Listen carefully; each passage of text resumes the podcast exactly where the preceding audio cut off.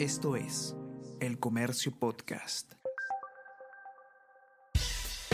Buenos días, mi nombre es Soine Díaz, periodista del comercio, y estas son las cinco noticias más importantes de hoy. Lunes 22 de enero. Gobierno asegura que no inyectará más dinero a Petroperú. Primer ministro Alberto Otárola remarcó que no existen fondos, pues los recursos se han invertido en labores de prevención por el niño. Se reestructurará el directorio de la compañía estatal.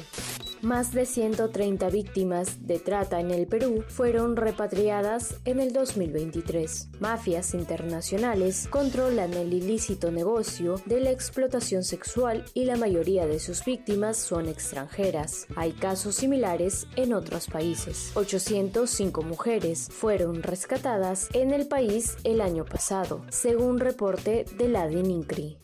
Si eres suscriptor activo de El Comercio, no dejes de participar de la próxima experiencia para aprender a hacer maquis en un taller exclusivo de degustación en Domo Saltado. Inscríbete hasta este martes 23 de enero en nuestra web. El Congreso pagó en bonos 108 millones de soles en los últimos 29 meses. La mesa directiva que encabeza Alejandro Soto gastó 33,9 millones de soles en apenas 5 meses, más de lo que desembolsó la gestión de Alba en un año.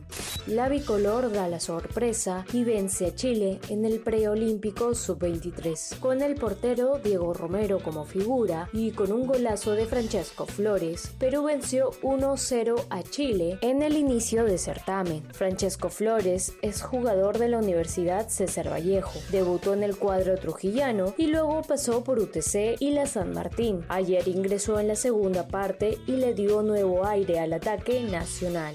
Candidatura de Trump a la Casa Blanca se encarrila tras abandono de DeSantis. El gobernador de Florida, DeSantis, quien marcaba segundo en las preferencias de su partido, suspendió su campaña y anunció su apoyo al expresidente Donald Trump. El Comercio Podcast.